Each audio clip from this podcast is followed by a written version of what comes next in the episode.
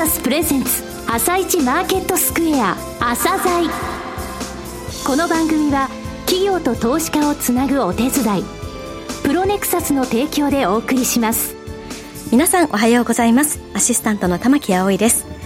それではスプリングキャピタル代表チーフアナリストの井上哲夫さんと番組を進めてまいります。井上さんよろしくお願いします。よろしくお願いします。さあそれでは本日のゲストをご紹介しましょう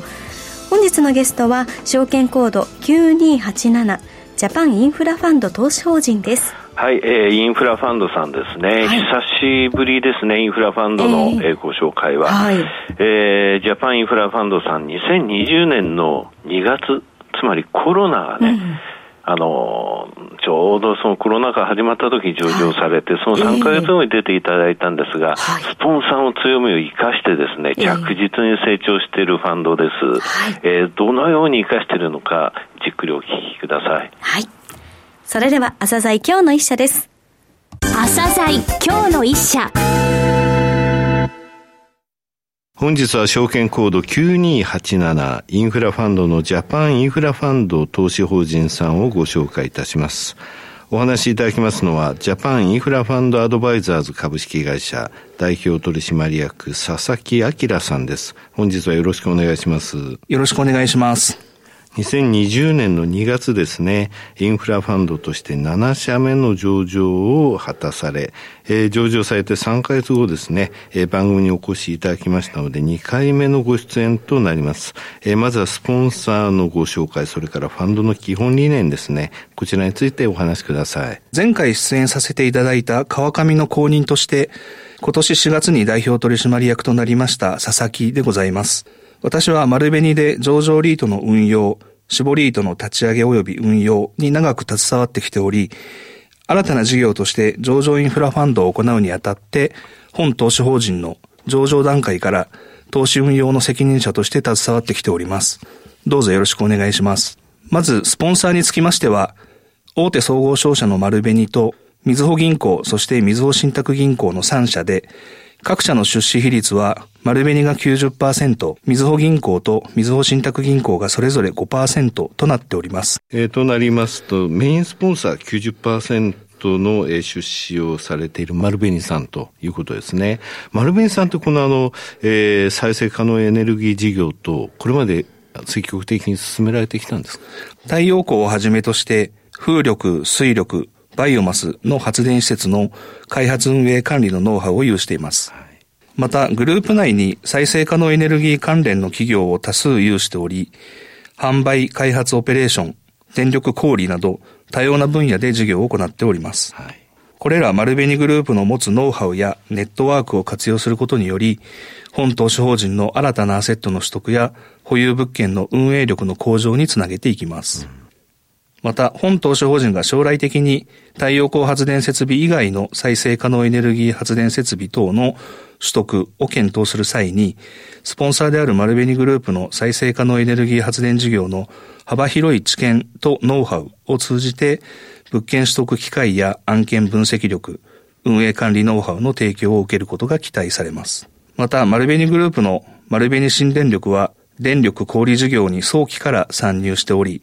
フィット後の売電先としても視野に入れることが可能だと考えております。もう一方のスポンサーであります、みずほグループは、再エネ事業、ファンドへのファイナンス、及び系列リース会社での再エネ資産のリース事業に多くの実績を持ち、2012年から2022年度合計で国内プロジェクトファイナンスブックランナー実績1位となっています。これあの、やはりあの、みずほ銀行、みずほ信託がスポンサーに入ってらっしゃるということで、これ財務戦略上もやっぱり有利であるということですかね。はい。えー、財務戦略上も、おスポンサーであるみずほ銀行を中心に資金調達を行っておりまして、はい、借入料率や LTV ともに低く抑えられております。うん、また R&I による信用格付けは上場インフラ投資法人では最も高いシングル A を取得しています。これあの、えー、安定的ですよね。シングル A 安定的、ね、はい、はい。安定的となってます。はい。このように、総合商社丸紅とみずほフィナンシャルグループの専門性の高い知見、人材を最大限に取り込み、基本理念に掲げている安定したキャッシュフロー及び収益を維持し、中長期にわたる持続可能な成長戦略、及び分配金を重視した運用方針による投資主利益の最大化、並びに社会に求められる良質な ESG 投資の機会を提供することで、持続的な社会貢献を目指したいと考えています。えー、ファンド概要ですね。現在のポートフォリオについてお話しください。上場時の資産は太陽光発電施設15物件、はい、取得価格ベースの資産規模は100億9000万円、パネル出力が30.4メガワットでしたが、えー、上場以来継続的な公募増資により物件取得を行い、着実な成長を遂げた結果、現在のポートフォリオは太陽光発電施設45物件、取得価格ベースの資産規模は568億9000万円に拡大し、パネル出力も152.8メガワットとなっています。ここまで大きくなりましたか？あの、上場してお越しいただいたとき、あの、100億、大体101億と。そうですね。言ったところは今569億ぐらいですね。はい。出力も、えー、もうこれ5倍以上ということですか？はい。はい、はい、この45物件という保有物件数は、上場インフラ投資法人の中で最も多く、個別物件への集中リスクが回避できています。また、地域分散においても、電力会社ベースで、北海道電力1.9%、東北電力33.8%、東京電力9.1%、北陸電力16.4%、関西電力11.9%、中国電力9.3%、九州電力17.7%と分散が効いており、天候リスク、災害リスクが低減された安定的なポートフォリオが構築できています。今後も引き続き個別物件への集中リスクの低減を図るなど、ポートフォリオの地域分散を進めてまいります。北海道電力から九州電力まで、ここまで分散されてるっていうのはすごいですね、確かに。はい天候リスクありますからね、はい、あと災害リスク、そういったところが分散されているということですね、安定的なポートフォリオということですか、あの先ほど来あの、安定した分配金の実現というお話もありましたが、ここまでの実績なんですが、えー、お話しいただけますか？上場以来第7期までの実績の通り、利益分配とインフラファンドの特徴である利益超過分配を組み合わせて安定した分配を実施してまいりました。その結果、投資口価格は変動が少なく安定的に推移してきており、投資家の皆様に安心して長期に保有いただくのに適していると考えています。え今後の成長戦略についてお話しください。今後の成長戦略ですが、丸紅グループの再生可能エネルギー発電事業における幅広い知見とノウハウを通じた物件取得機会や案件分析力を活用し、また、みずほグループの総合金融グループとしての国内外での顧客基盤とネットワークを活かした再生可能エネルギー発電設備の売買情報やマーケット情報を活用し、まずはフィットの太陽光を中心になるべく早期に資産規模1000億円を達成したいと考えています。また長期的にはポストフィットも見据えて非フィットの太陽光発電設備や太陽光発電設備以外の再生可能エネルギー発電設備である風力、バイオマス、水力発電所等のインフラ資産の組み入れも検討し、ポートフォリオのさらなる多様化により成長を加速したいと考えています。はい、ここでスポンサーである丸紅の太陽光発電設備以外の再生可能エネルギー発電設備における取り組みをご紹介します。丸紅が筆頭株主である秋田洋上風力発電株式会社は2020年2月より秋田県秋田港及び能代港での着床式洋上風力発電所及び陸上総変電設備の建設に着工し、昨年2022年9月、当該港において合計33機の風車据え付け工事を完了いたしました。そして昨年12月に能代港洋上風力発電所、今年1月に秋田港洋上風力発電所において再生可能エネルギー固定価格買取制度に基づく商業運転を開始しています。これらの洋上風力発電事業は日本国内で初めての商業ベースでの大型風力発電事業であり、また洋上風力据え付け船が日本の海域で洋上風力据え付け工事を行ったのは史上初とのことです。はい、財務戦略はどうでしょうか？みずほグループが発電事業に対する豊富な融資経験で培ったノウハウや、プロジェクト管理力等のノウハウを活かして安定的な財務運営を継続していきたいと考えています。あの、LTV に対する考え方って言いますか？はい。あの、数字的に今どれぐらいで、どれぐらいにしたいとか、そういうのありますかね？えー、LTV の巡航水準については60%前後というふうに考えて、はい、えー、おりますが、現在は46.6%ということで、はい、えー、保守的にあの運用しているという形になっています。ね、はい。このような安定的で、えー、健康な財務戦略が先ほどご紹介した格付けに結びついていると思っております。はい、今あの金利上昇局面が来るぞ来るぞと言われてますけれども、えー、こういった場合でもやはりあの、スポンサーにみずほグループ入ってるのは強みになるな、はい、あの、その通りですね。はい。うん。えー、冒頭ですね、社会に求められる良質な ESG 投資の機会を提供するというふうに言われましたけれども、このファンドのですね、ESG への取り組みですね、その部分についてもお話しください。えー、本投資法人の投資口は、既発行分すべてがグリーンエクイティフレームワークの対象となっており、うん、ESG 投資を目的としたグリーンエクイティに該当しております。グリーン性評価を特定の債券に限定して発行される一般事業会社のグリーンボンドや、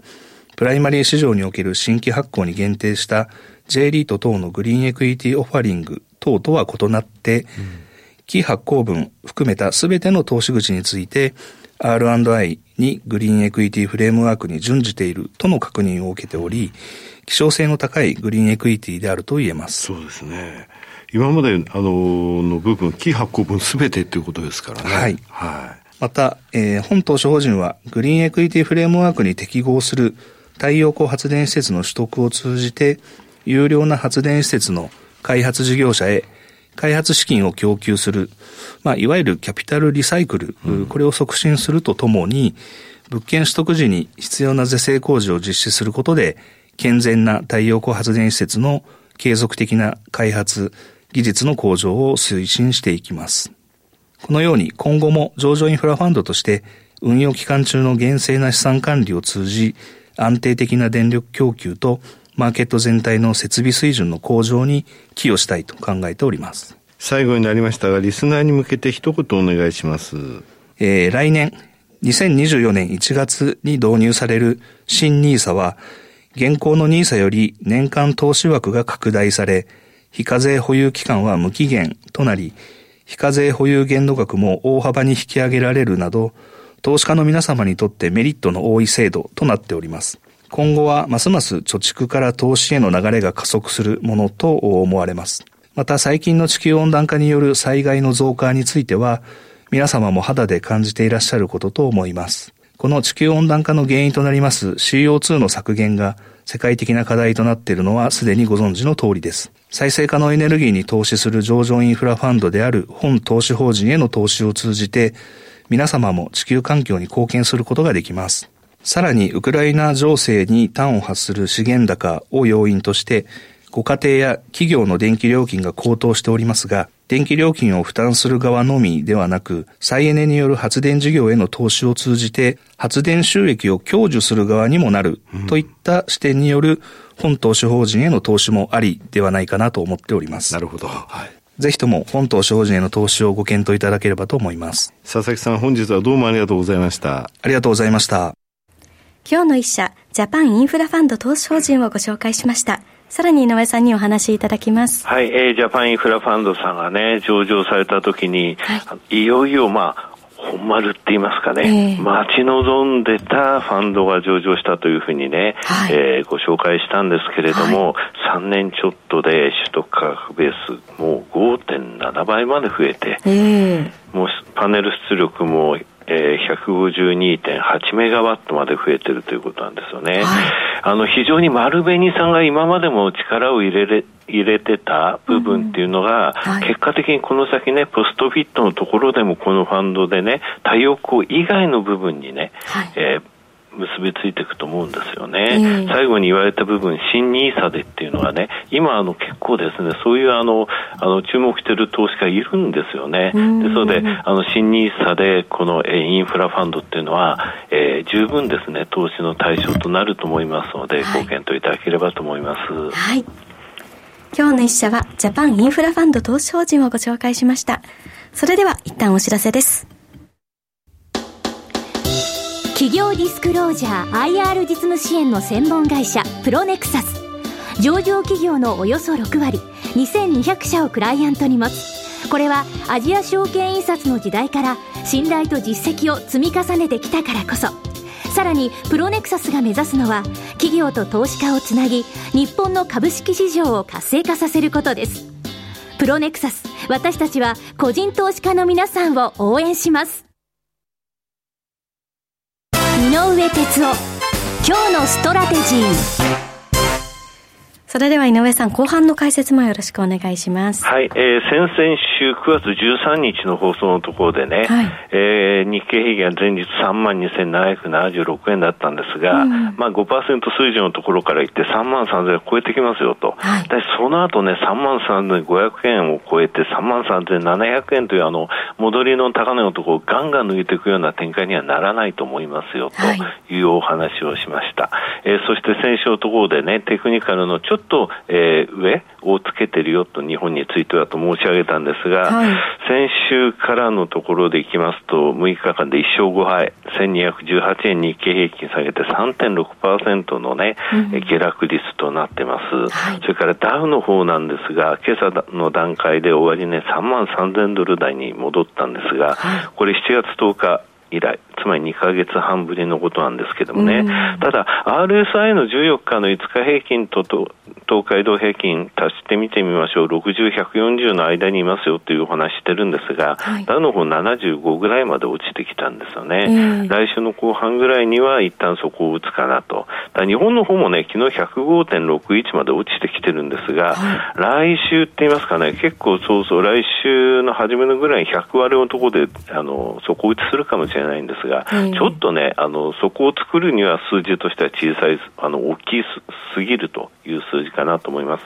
ただね、あの、CTA の買い、っていうものがね、期待されてたんですね、商品先物ファンド。だこれがね、今回の FOMC で、あの、やっぱりね、まだまだ、あの、アメリカの方の利上げ、追加利上げが示唆されたということがあってね、あの、その CTA の買いっていうものは期待できないというふうになってますので、はい、まあ、慎重な中、テクニカルではそこを一旦受け、打っても、大きな戻りっていうのはなかなか期待しづらい、そういった展開に今あるっていうことは確かなんですよね。はい、そういった中、やっぱり地政学リスクもね、あの、ちゃんとあの注意しながら見ないといけない状況にはなってるんですけれども、はい、まあ、何をあの言いたいかというと、テクニカル的にはそろそろ一旦あの小さな底は打ってくれますよと。ただしそこからじゃあ戻っていくかっていうと、アメリカ株をめぐる需給のところではそれほどあまり強さが今ないよっていうところなんですよね。はい、ですので個別の業績含めて見ながらなんですけれども、まあ、大きな会話ではないということを見ながらテクニカルに従ってくださいということですね。はい。井上さん本日もありがとうございました。それではリスナーの皆さん、また来週。朝鮮この番組は企業と投資家をつなぐお手伝いプロネクサスの提供でお送りしました。